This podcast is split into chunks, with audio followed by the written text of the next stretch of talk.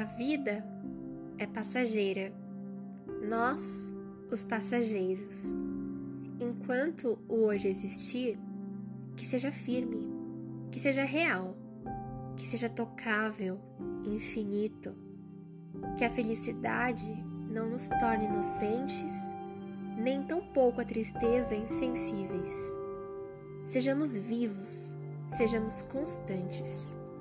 Andar pela vida é ter a consciência de que há uma busca pelo equilíbrio entre aquilo que somos e aquilo que vivemos. É a busca dos pequenos significados, dos momentos de verdade e dos mínimos sentidos. Sejamos vivos, sejamos humanos.